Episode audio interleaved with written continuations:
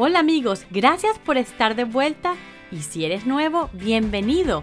Les habla su amiga Ali y esto es Somos Niños, tu espacio mágico donde las culturas se unen bajo el arco iris del mismo idioma, amor y hermandad. Hoy les traigo la clásica fábula de la zorra y las uvas. Había una vez un zorro que caminaba sediento por el bosque Mientras lo hacía, vio en lo alto de la rama de un árbol un racimo de uvas, las cuales deseó al instante comer para refrescarse y apagar su sed. ¡Uy! ¡Uy, es que yo quiero agarrar esas uvas! Otra vez, vamos. ¡Uy!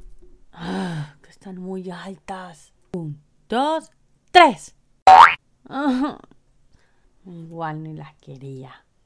El zorro finalmente se rindió y se alejó.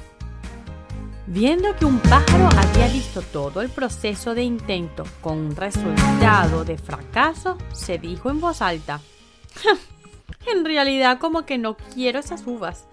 No están tan maduras como parece. Tratando de darle a entender que paró su intento por no quererlas y no por no haber podido alcanzarlas.